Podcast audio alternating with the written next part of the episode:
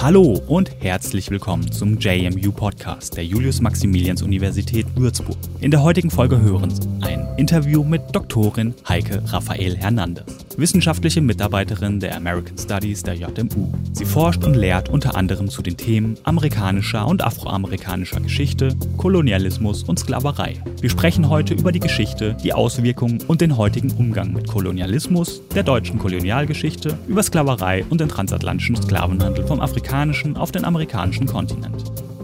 Wegen der aktuellen Corona-Situation nehmen wir unsere Interviews über Internettelefonie auf. Falls es dadurch zu Verlusten in der Audioqualität kommt, bitten wir Sie dies zu entschuldigen.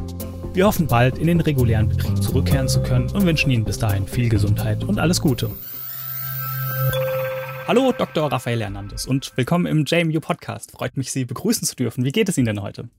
Danke, gut. Mhm. Schön. Wir möchten heute über sehr große, komplexe Themen sprechen, doch ja, lassen Sie uns erstmal mit einer kleinen, einfachen Frage zum Anfang einsteigen. Sie kommen ja aus dem Feld der American Studies, also der Amerikanistik, beschäftigen sich mit dem transatlantischen Sklavenhandel, der Sklaverei, aber auch der deutschen Kolonialgeschichte. Was interessiert und fasziniert Sie denn grundsätzlich erstmal an diesen Themenbereichen und an diesen Forschungsfeldern? Also wie Sie schon richtig sagen, ich komme ja aus der Amerikanistik, ich bin immer noch Amerikanistin. Mhm. Und da ist es ja eigentlich so, dass, das habe ich aber auch schon während meiner Schulzeit und während meines Studiums und dann auch viele Jahre, ähm, als ich bereits forschungsmäßig daran ähm, gearbeitet habe, war das eigentlich immer so ein bisschen was das ist, also Nord, also USA und Sklaverei, die Südstaaten und dann also auch zu sehen, auch in der Forschung, irgendwann wird die Sklaverei in Amerika abgeschafft was aber nicht heißt, dass sich eine Geisteshaltung in Amerika dadurch geändert hat. Und dann zu sehen, wie also einfach auch in der Geschichte der USA sich sowas auch weiter fortsetzt, ähm, auch in ganz vielen Sachen, was wir heute sehen. Wenn wir uns zum Beispiel die Proteste in Amerika angucken gegen die Polizeigewalt und ähm, diese Bewegung, also Black Lives Matters,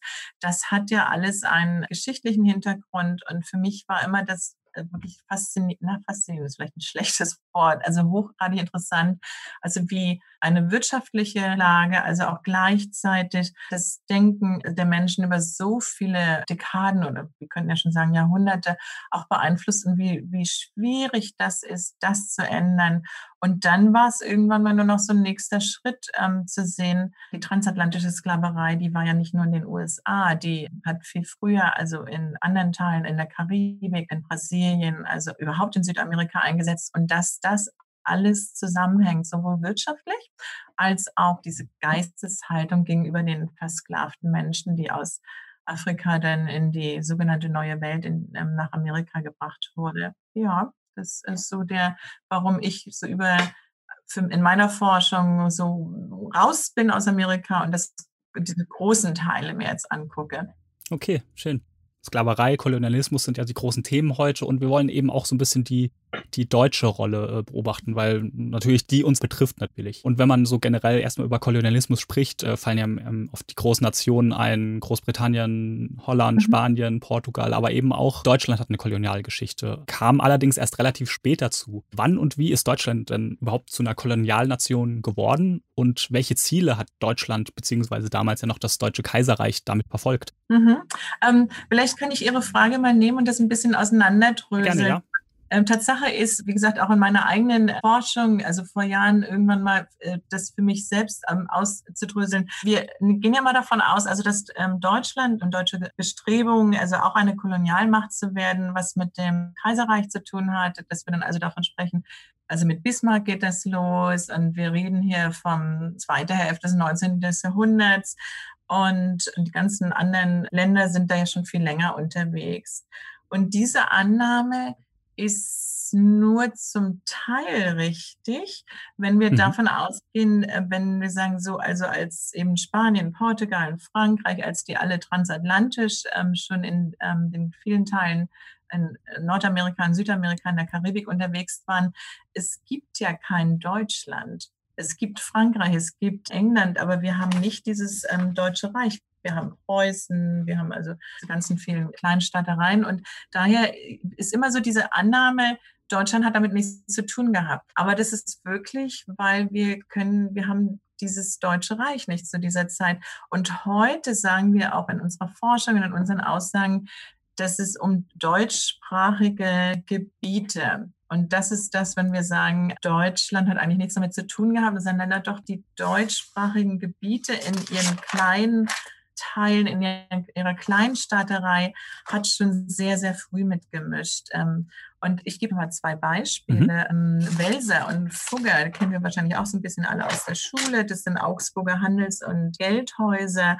Und die Welser haben bereits im 16. Jahrhundert, also direkt am transatlantischen Sklavenhandel teilgenommen. Und die haben in, in was wir heute, also was heute Venezuela ist, haben die sich an Plantagen beteiligt. Und die haben zum Beispiel 1528 mit dem spanischen Königshaus einen Vertrag gehabt, dass sie innerhalb von vier Jahren 4000 ähm, versklavte Menschen aus Afrika in die spanischen Kolonien nach Südamerika zu liefern. Und dann gab es also wirklich auch eine ähm, unmittelbare Beteiligung an Kupferminen. Also das sind und solche Beispiele finden wir ganz, ganz oft. Es ist das, äh, was wir wahrscheinlich heute so sagen würden, das ist eine Form von deutscher Beteiligung an frühen Kolonialbestrebungen, an ganz früher ähm, Kolonialgeschichte. Aber jetzt muss man auch aufpassen, dass man es nicht, also wie man das jetzt im Verhältnis sieht, das sind viele Beispiele, ähm, aber diese großen Bemühungen, die passieren dann Tatsache mit, hm. also dem, dem Deutschen Kaiserreich. Das ist schon richtig. Mhm. Okay, also diese großen Bemühungen meinen Sie dann, wo wirklich, ja, wie man, wie man sich das so vorstellt, Kolonien errichtet wurden? Ja, ja, und ähm, ja. wo auf ja. der Welt waren denn diese Kolonialbestrebungen Deutschlands? Also das, glaube ich, was also am wichtigsten ist, ist halt Afrika. Ne? Und mhm. also das, dieses, ähm, also Namibia zum Beispiel ist ja also auch ganz wichtig, dass wir das also auch anerkennen, weil Namibia ist insofern auch sehr wichtig, weil wir sagen das auch heute auch so, also Deutschland hat seinen ersten Genozid in Namibia ähm, mhm. ausgeführt und nicht erst im Holocaust ähm, im, im Dritten Reich. Und das hat auch noch was, also auch mit der Gegenwart ganz stark zu tun. Das hat, das können wir nachher mal kurz mhm. drüber sprechen.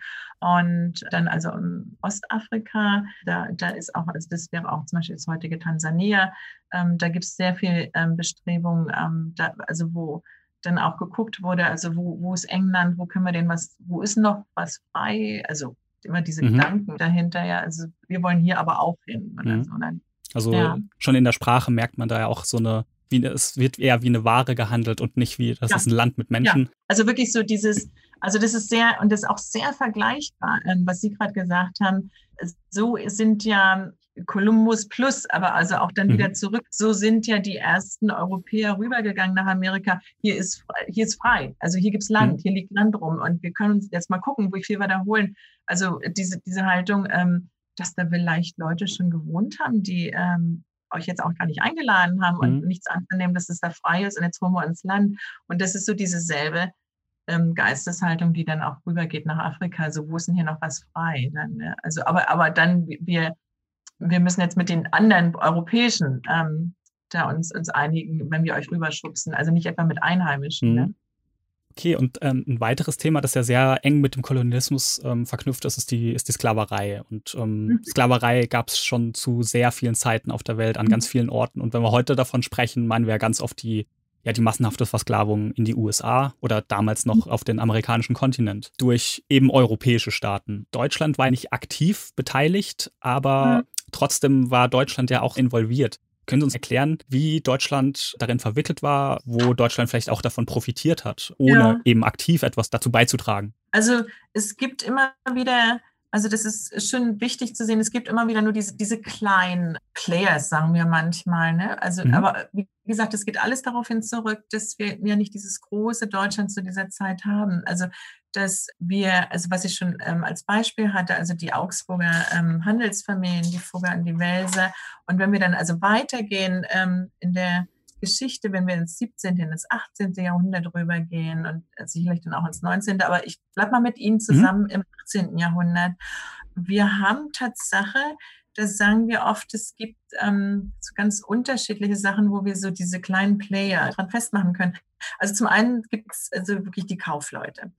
Und es gibt also auch ähm, also Handelskompanien, Äh, da gibt es sogar den äh, preußischen, den Kurfürsten, also das Friedrich Wilhelm, der hat diese brandenburgisch-afrikanische Kompanie in, in, in, Berlin gegründet ne, und hat damit, wenn Sie zum Beispiel auch ins heutige Ghana gehen würden, da gibt es also Fort Dorotheenburg und ähm, dann haben wir noch ein anderes Fort. Das sind die, die ja an der Westküste Afrikas, wo diese versklavten Menschen erstmal gesammelt wurden und dann mit diesem also Dreieckshandel, also die Schiffe, die dann von Europa kamen, dort mhm. eingesammelt haben und rüber sind in die Karibik.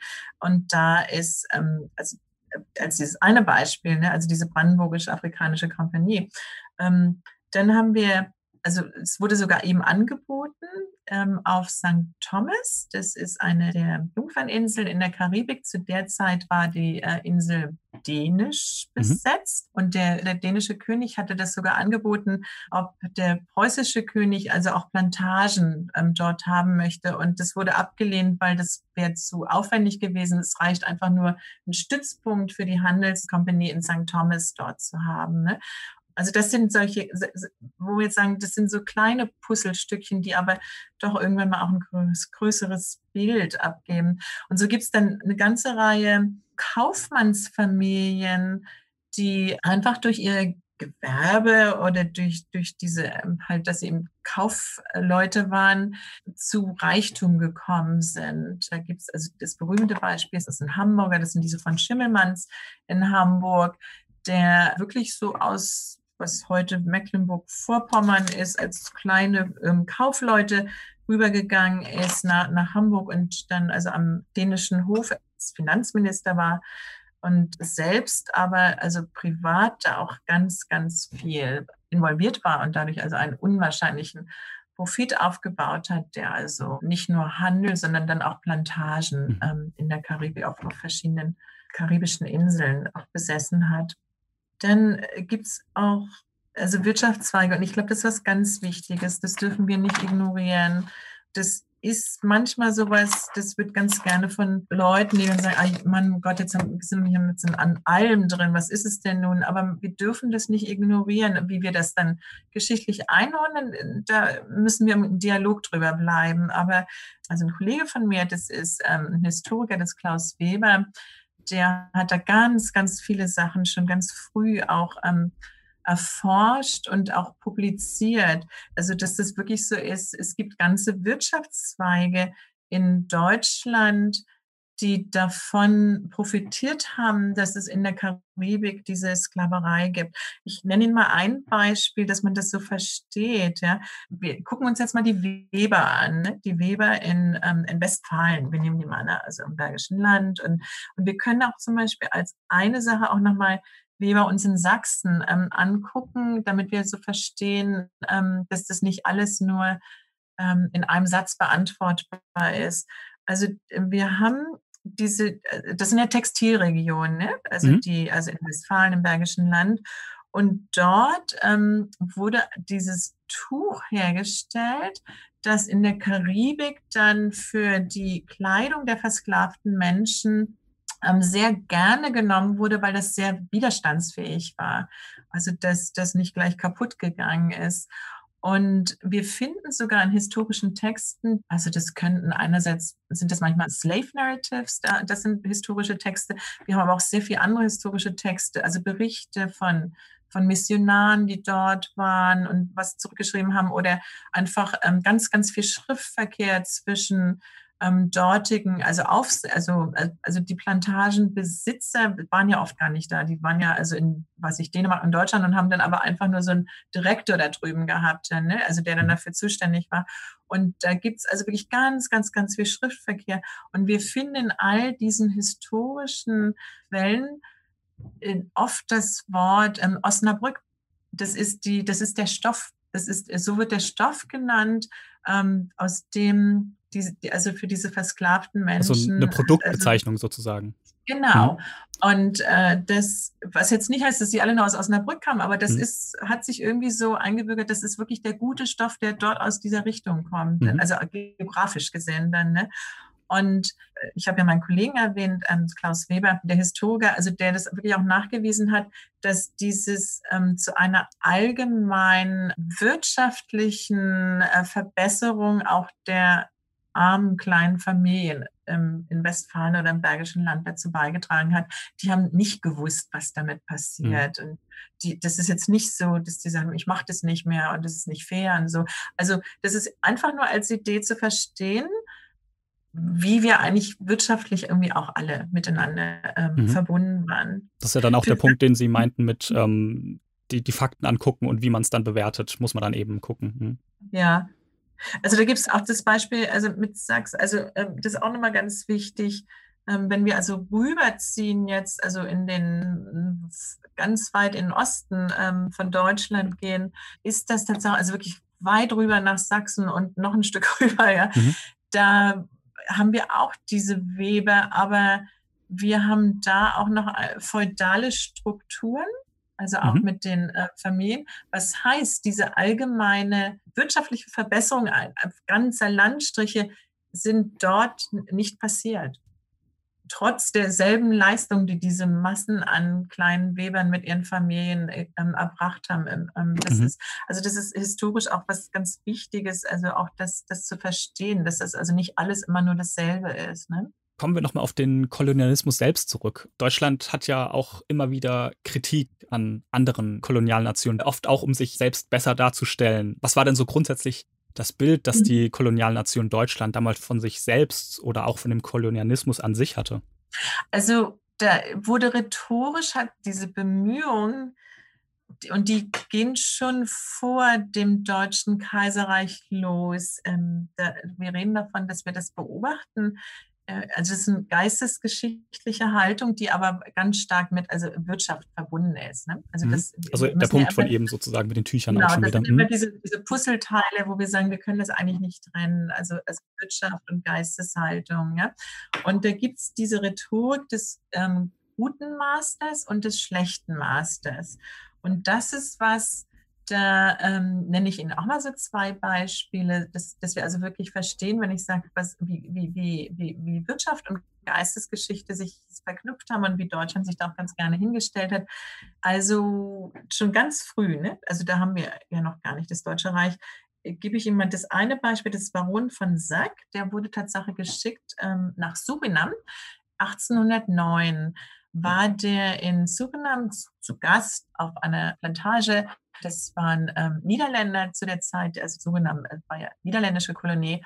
Und hat dort äh, und ist dorthin gegangen, weil, weil er einfach das beobachtet, also als Auftrag, er sollte sich angucken, wie Sklaverei vor Ort ist, also wie Plantagenarbeit also im Alltag funktioniert. Und dann, wenn man seine Berichte liest, also diese Berichte über seine Beobachtung, ähm, ist das ganz oft, dass er ähm, also so, so Sätze benutzt, ähm, eigentlich ja große Bedenken gegenüber diese, diese brutale Form, wie man mit Menschen da umgeht.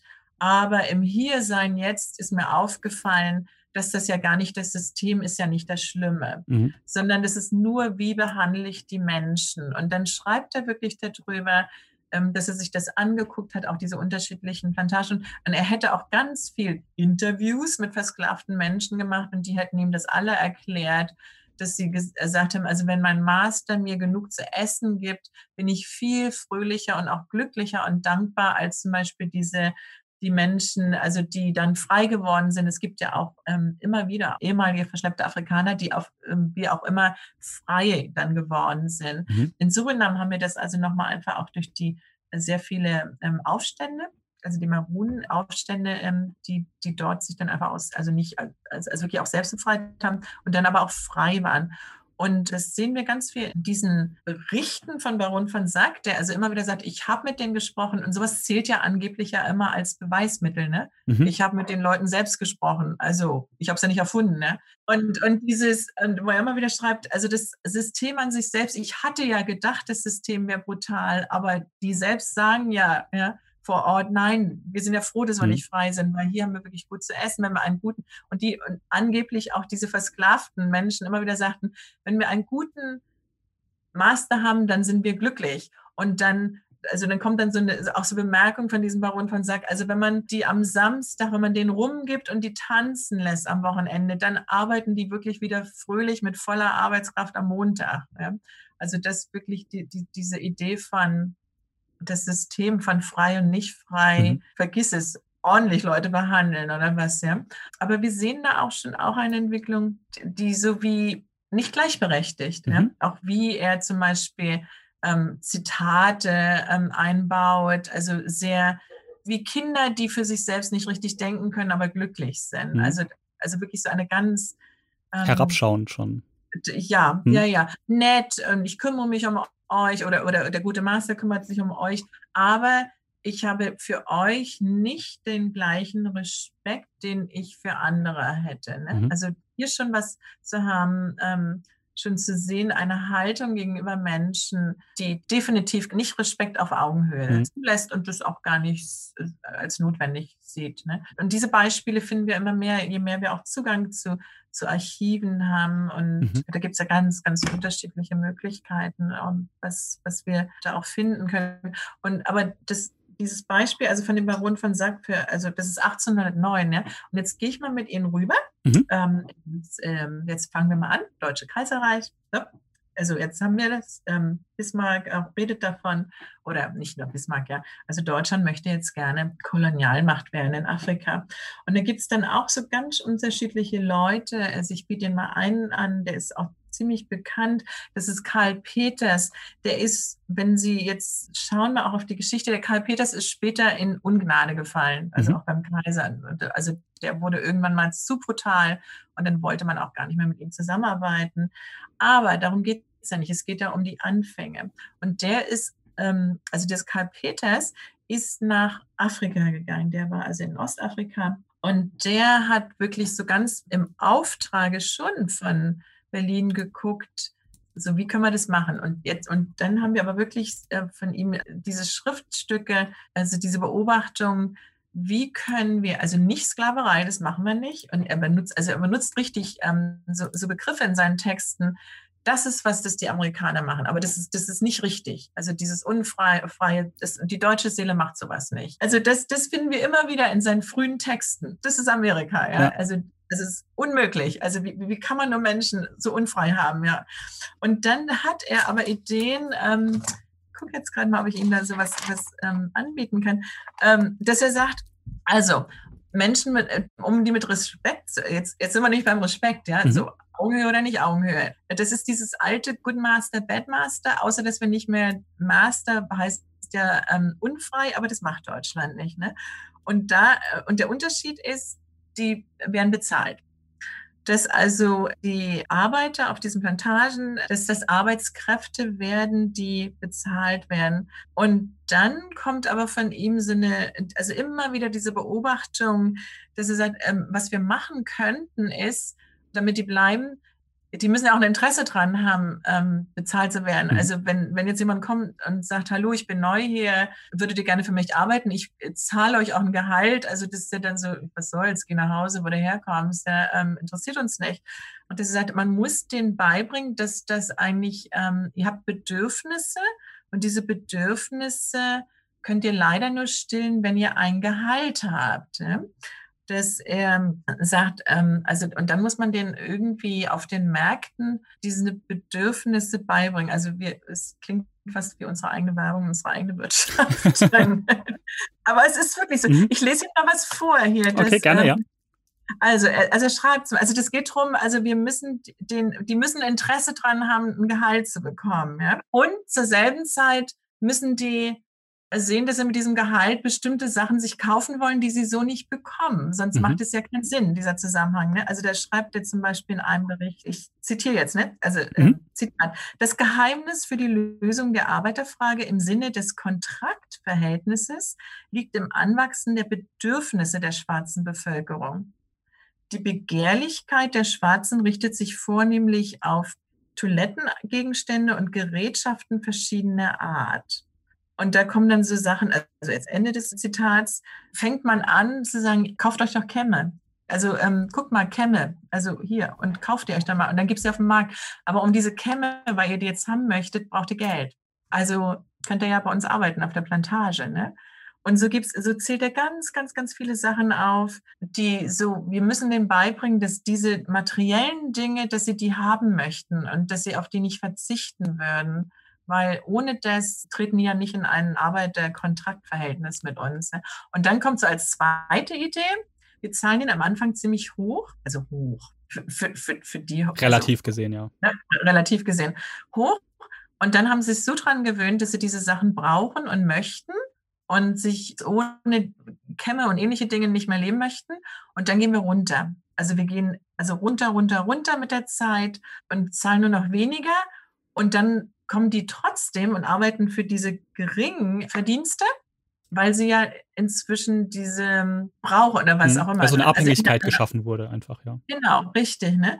Und dann kommt als nächstes, jetzt ähm, gebe ich Ihnen jetzt nochmal ein mhm. Zitat. Mhm. So, jetzt kann es ja sein, dass jemand sagt, das ist mir zu wenig, ich mache das nicht. Und außerdem will ich auch einen blöden Kamm auf dem Markt haben, nicht haben. Ne? Aber mhm. dann, das gibt's. Aber dann haben wir so gut gearbeitet, dass es dann andere gibt, die sagen, aber ich würde den Kamm gerne haben, auch für dieses kleine ne, ähm, Gehalt. Ja? Jetzt kommt nochmal ein Zitat. Also, Quote, wenn wir die Arbeitskräfte zu so billigen Preisen erhalten können, so lässt sich bei der allgemeinen Fruchtbarkeit des Gebiets berechnen, dass dasselbe auf dem Weltmarkt konkurrenzfähig ist. End des mhm. Zitat. Und, und, und hier können Sie schon ähm, ganz viel auch erkennen, wie Deutschland loszieht ne? als mhm. Kolonialmacht. Mhm. Good Master, Bad Master. Ähm, wir machen diese Fehler nicht. Das entspricht nicht deutscher Ethik, aber knallhart mhm. wissen wir, wie wir uns da wirtschaftlich aufstellen. Und immer mit dem, was ich vorher schon gesagt habe, diese, also diese Geisteshaltung gegenüber Menschen. Also das ist ja also eindeutig, was mhm. wir hier sehen. Ne? Okay, und wenn man dann über Kolonialismus spricht, wir sprechen immer aus unserer Perspektive, ähm, mhm. was, ähm, was bei uns passiert ist oder wie wir das bewerten. Ähm, mhm. Aber Kolonialismus äußert sich, wie wir es hier gehört haben, auch schon in ganz vielen verschiedenen Formen. Was bedeutet das denn überhaupt für ein Land oder auch für die einzelnen Menschen in einem Land, das kolonialisiert mhm. wird, um, um auch mal mhm. die Perspektive zu sehen? Also ich meine, wir haben ja schon und das haben wir auch schon während der Sklaverei, also in der Überseesklaverei. Und dann also sehen wir das auch also in Afrika. Also wir haben ja von Anfang an, also man kann sagen Tag eins, wo auch immer europäische Leute aufgetaucht sind mit dem Gedanken, ich unterdrücke euch jetzt. Also da haben wir ja wirklich, wirklich Anfang an Rebellion, Aufstände, wenn es groß wird, äh, haben wir also auch Revolution. Mhm. Ähm, Haiti ist da wirklich ein ganz wunderbares Beispiel. Also diese frühe Revolution, die wir in Haiti haben. Aber wir haben wirklich von Anfang an Rebellionen und Aufstände. Und das sind ja nicht Aufstände, weil die in Streik gehen, weil sie mehr Lohn haben mhm. wollen. Mhm. Das sind also Rebellionen, Aufstände gegen diese ähm, dieses Versklavtsein und dann sicherlich auch, ähm, auch gegen die Ausbeutung, die Unterdrückung, aber auch einfach, was wir würden heute sagen, also dass, dass, dass Menschen von Anfang an sagen, du, du kannst mich so nicht behandeln, mhm. hör auf damit. Ja. Und das, das, haben sie dann oft auch so eine, also wenn wir jetzt wieder in die jüngere Geschichte gehen und auch nach also Afrika dann gehen, da hören sie manchmal so, so, so ähm, Argumente, also die hören sie auch für, für, für die Sklaverei. Ja? Mhm. Aber also, also immer wieder diese Argumente, ja, denn waren, sind manche Sachen sicherlich schlecht gelaufen, aber grundsätzlich haben noch diese Menschen davon gewonnen, dass wir ihnen diese wirtschaftlichen Möglichkeiten gebracht haben, weil die würden ja heute immer noch, was auch immer denn dieser Satz zu Ende ähm, gedacht oder gesagt wird. Ja? Und das ist etwas, also wenn wir uns die Geschichte angucken, dass wir sagen, also wir können es doch nicht ignorieren, zu sagen, also sonst hätten die doch nicht von Anfang an rebelliert und, und, und Aufstände gehabt. Es ging doch nicht darum, dass die ein höheres Gehalt haben wollen. Das ging doch grundsätzlich. Mhm. Ähm, wollen frei sein. Ja, und das können, können wir schon sagen, das sind ja die Stimmen der anderen Seite. Also wenn, wenn jetzt Menschen sagen, ja, also das, das wusste man jetzt nicht oder so, also das, das wäre hochgradig naiv. Also dass wir sagen, das ist Ausdruck dieser, dieser Menschen, die von Anfang an ge gesagt haben, nein, das macht ihr nicht mit uns. Ja? Und wenn wir jetzt also auch in die ähm, Gegenwart auch gehen, also das ähm, ist ja auch das, das ähm, ganz wichtig, also in diesen, auch in diesen äh, dekolonialen Bestrebungen, ähm, und das ist auch ein, ähm, auch Universitäten haben das also ja auch als ähm, Forschungsgebiet zu sagen, das heißt, dass wir aber euch da zuhören und nicht immer die Redenden sind, mhm. sondern dass ihr uns wirklich auf Augenhöhe sagen könnt, was ist es, was ihr kritisiert, was ihr nicht mehr wollt, was geändert werden muss und wo wir eigentlich nur im Dialog sind, aber in, in diesem Dialog wahrscheinlich erstmal ganz lange nur Zuhörer sind. Und das kann und ist ja auch immer wieder so, das sehen wir in allen, allen Richtungen, weil ähm, für die europäische Seite ist das oft sehr schmerzhaft und wird deswegen einfach ähm, oft nicht, nicht mhm. wahrgenommen, nicht ernst genommen, wird ähm, einfach dieses, wir, wir wollen es nicht, weil da würden dann nämlich sehr, sehr viele, sehr, sehr viel Privileg muss dann einfach aufgegeben werden. Mhm. Ne? Ja, Sie haben jetzt, jetzt schon zwei ähm, sehr interessante Themen angesprochen. Und das eine ist, sind eben die, die Aufstände der Einheimischen, was man ja sehr nachvollziehen kann. Ein ganz großer bekannter Aufstand in der deutschen Geschichte ist dann auch der Aufstand der Herero, der dann durch deutsche Kolonialgruppen, äh, Truppen niedergeworfen wurde und zu dem Völkermord an Herero und Nama endete. Das ist bis heute mhm. aktuell. Und das be beschäftigt ja. ja bis heute ähm, Gerichte. Ja. Um das mal so aus zwei Seiten ähm, zu beobachten, was ähm, warum ist das denn bis heute ein Thema? Warum ist sowas noch nicht aufgeklärt? Und auf der anderen Seite, warum ist es eben auch wichtig, über solche ähm, Dekolonialisierungsprozesse, die Sie auch schon mhm. angesprochen haben, zu, zu sprechen und die auch ja bis zum Ende durchzuziehen? Also das ist schon, ähm, und wir werden das immer mehr so sehen. Also wir sagen oft auch aus einer Wissenschaft, also das 21. Jahrhundert wird wahrscheinlich das Jahrhundert der Reparationszahlungen werden, was auch in Ordnung ist. Das kann jetzt Panik bei ganz vielen Leuten auslösen, aber das ähm, ist nun einfach mal so. Mhm das ähm, jetzt also in Bezug auf ähm, also die Herero und die Nama, das ist ja also das heutige Namibia ähm, und das war ja also auch das Deutsch-Südwestafrika, also die Kolonie. Und ähm, die Kolonialmacht, also das waren ja diese Aufstände. Und dann hat ähm, also Lothar von Trotter hat dafür gesorgt, dass er gesagt hat, also diese Aufstände, also wir ähm, schickt die in die Wüste und riegelt die einfach auch vom Wasser ab und dann lasst die einfach verdursten. Also dahinter stand ja der Gedanke an eine vollständige Vernichtung der Hero. Ja? Mhm. Also, die sagen, also schickt die alle weg. Also auch und, einfach nur aus dem Grund, die machen nicht, was wir wollen. Nee, da, es gab ja diese Aufstände, also diese ganz ähm, starken Aufstände, also von den Herero und auch den Nama gegen die deutsche Kolonialmacht. Mhm. Und das war dann, also das war also 1904 bis ist das, also bis 1908 reden wir dann davon, und das dann, also einfach, die, was, wie macht man das? Man schickt die also in eine wasserlose Wüste und lässt die nicht zurück und dann ähm, bringt man die ja nicht so unmittelbar um, aber die sterben halt mhm. einfach mhm. ähm, alle. Ne? Also das war ganz bewusst dahinter.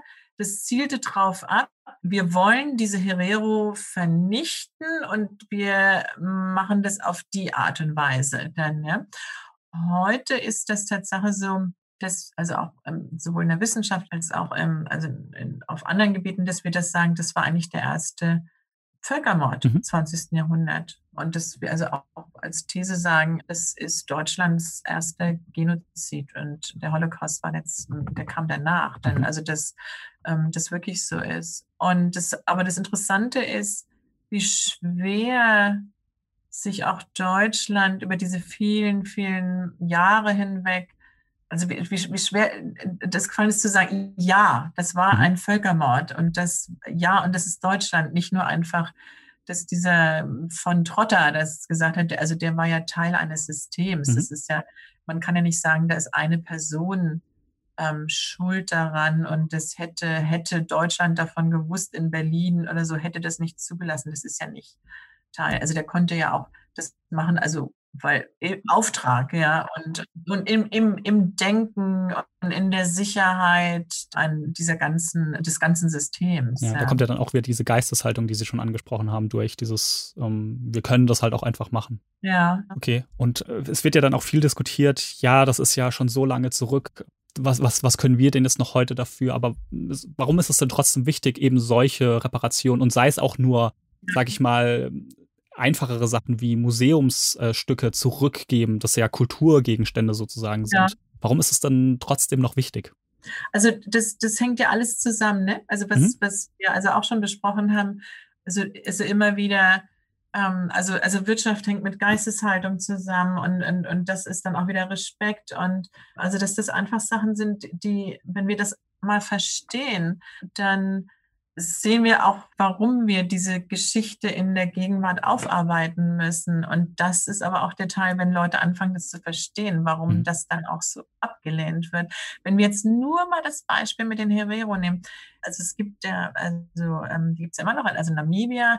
Ich war noch nicht in Namibia, ich will auch nicht darunter. Ähm, also ähm, hat auch nichts mit Covid zu tun. Ich will einfach nicht nach, nach Namibia, aber Leute, die dort waren und die ich auch gefragt habe, und das hören sie einmal wieder, das ist ja sowas wie, ähm, oh, also Tourismus und toll und so, und sieht aber aus, als ob man irgendwie nach Bayern kommt von allen mhm. Häusern her. Das ist nach wie vor, also sehr, sehr viele Deutsche, die also dort geblieben sind, und das ist nach wie vor die Herero sind nicht ähm, oder überhaupt die, ähm, also die ursprünglichen Afrikaner ähm, auf diesem geografischen Teil Afrikas, das sind nicht die, die gleichberechtigt in der Gegenwart in Namibia ähm, teilhaben mhm. an, an, an, der Wirtschaft, an der Politik, an der Gestaltung des Landes. Ja.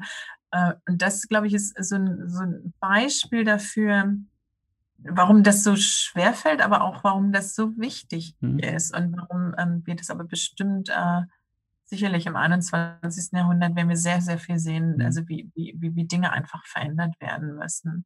Einfach schlichtweg, ähm, man kann die Augen zumachen. Also wenn, wenn Sie jetzt in Namibia sind, also äh, wer ist die große Gruppe der Armen, die also auch keine Chance haben, einen guten Arbeitsplatz zu bekommen? Denn ja, das ist einfach irgendwann mal auch zu sehen, dass die gegenwärtige krasse Armut bestimmter Gruppen in einer Gesellschaft auch was sind, die nach wie vor was mit der Geschichte, wir halten euch klein. Mhm. Äh, und deswegen möchten wir nicht, dass ihr ähm, gleichberechtigt, also ähm, aus eurer Armut zu unserem mm, mehr oder weniger ähm, Mittelstand, Wohlstand ähm, dazugehört. Denn ähm, Sie hatten gefragt wegen den Museumssachen. Ähm, das sind, also die Reparationszahlungen, das hat ja wirklich was mit, mit ähm, also wirklich ähm, mit in der Lage zu sein, eigene mhm. Wirtschaft aufzubauen. Ne? Ja. Also das hat ja wirklich was mit sehr großen Summen zu tun. Jetzt könnten Sie sagen, also die aus, äh, so Teile aus Museen oder also auch zum Beispiel also Gebeine zurückzugeben, das hat ja eigentlich nichts damit zu tun, dass jetzt jemand dort aus der Armut rauskommt. Und was ist das denn? Ne? Das ist aber auch was, wieder was ganz Wichtiges, dass wir verstehen, das hat auch was damit zu tun, ähm, also Respekt für die andere Seite auf Augenhöhe zuzulassen, mhm. die wir brauchen, um eigentlich gemeinsam in eine andere Zukunft zu gehen.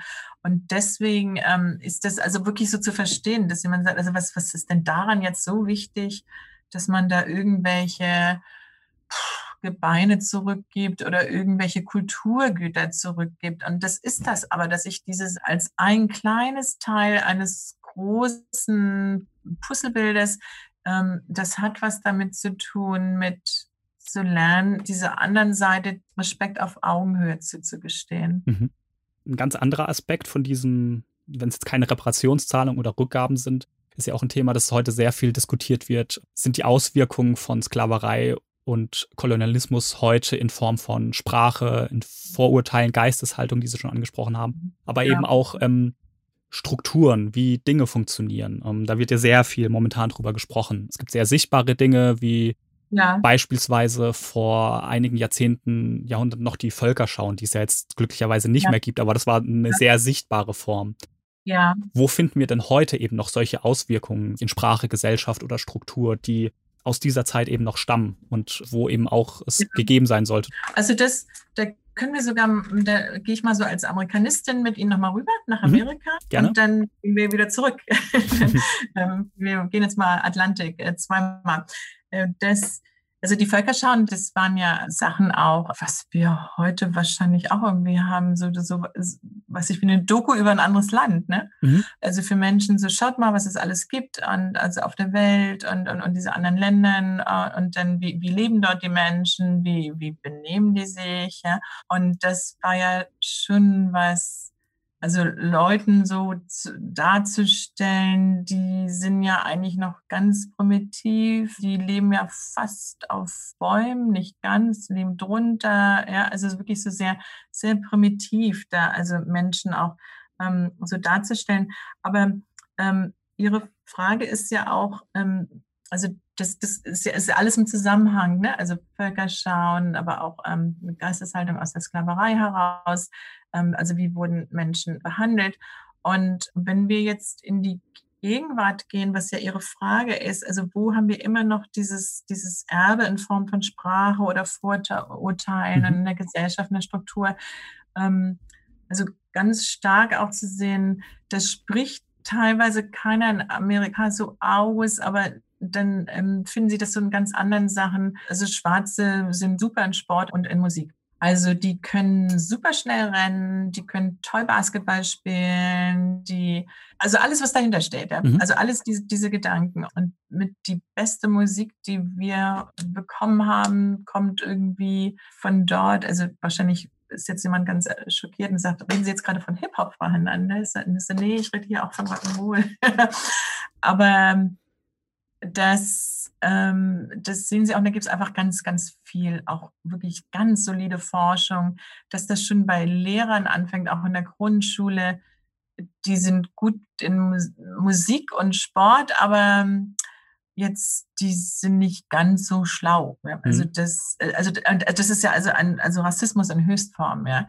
Ähm, diese, diese Annahme, ähm, naja, die sind gut in anderen Sachen, ja. Und das, das ist ein ganz trauriges Erbe aus der Vergangenheit, dass wir also immer noch in der, ähm, als Vorteil, also auch in, auch in unserer Gesellschaft, jetzt gehe ich mit Ihnen mal wieder zurück mhm. ähm, nach Europa und nach Deutschland.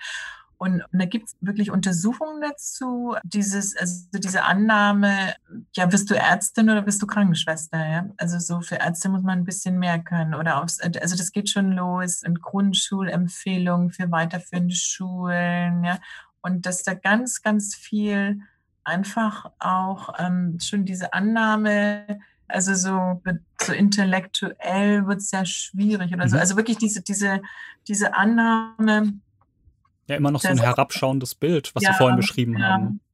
Und das ist wirklich eine, eine Sache, die braucht sehr viel länger, die braucht sehr viel also, also das ist ja was, das, das finden wir sowohl in Paris als auch in mhm. kleinen Städten in Polen, als auch in nicht nur Mecklenburg-Vorpommern, auch in, in, in Baden-Württemberg und so. Also das sind ja Sachen, die, also da brauchen wir noch ganz, ganz, ganz, ganz, ganz viel Input, solide Forschung, aber auch der anderen Seite zuzuhören. Also mhm. nicht, nur, nicht nur Forschung. Also das erleben wir gerade im Moment. Also das erleben wir auch ganz stark ähm, auch in Deutschland, also äh, wirklich zu sagen, eure Stimme ist wichtig, erzählt, erzählt von eurem Alltag, also auch zum Beispiel jetzt für Deutschland, wenn wir von Deutschland reden, dass wir, also wir haben ja eine ganz große ähm, Gruppe, also auch an unserer Universität, an also Afrodeutschen und ähm, wirklich zu sagen, erzählt über eure Erfahrungen, das ist ganz wichtig. Was war Alltag für euch im Kindergarten? Was war Alltag für euch in der Stadt oder in dem Dorf wo ihr, oder in der Nachbarschaft, wo ihr aufgewachsen seid? Wie hat sich das fortgesetzt? Denn ähm, also das ist so ein Teil, ähm, also der sehr wichtig ist. Okay, dann ja, vielleicht nochmal eine zusammenfassende Frage, die sich jetzt vielleicht gar nicht nur auf dieses Thema, sondern vielleicht auch auf Geschichte mhm. allgemein bezieht. Mhm. Und zwar ähm, wird ja auch ganz oft darüber gesprochen, ja, für die Taten von damals, da sind wir ja heute gar nicht verantwortlich. Und mhm. das stimmt ja natürlich auch, aber mhm. trotzdem müssen wir ja einen Umgang mhm. finden. Und ja. so, so aus, jetzt aus, aus Ihrem Forschungsgebiet, mit ja. den Sachen, die Sie sich beschäftigen, ja. was ist denn so ein wie können wir denn einen verantwortungsvollen Umgang mit der Geschichte und den Folgen finden? Ich erzähle mal ein Beispiel. Mhm. Ähm, das, weil so als Wissenschaftlerin ähm, ist das ja auch so auch mein Alltag. Ich unterrichte schon ein, ähm, seit ein paar Jahren ein Seminar an der Uni Würzburg gemeinsam mit einem Kollegen am University of California und dann noch neuerdings auch mit einem Kollegen aus Dakar. Das ist also University of Dakar im Senegal wir sind alles Amerikanisten, unsere Studenten sind auch amerikanistische Studenten und Studentinnen. Und ähm, da geht es darum, Global Black ähm, Life Matters and Human Rights. Das ist das Seminar. Deswegen haben wir das auch so zu dritt aufgestellt, also. Europa, Amerika, Afrika.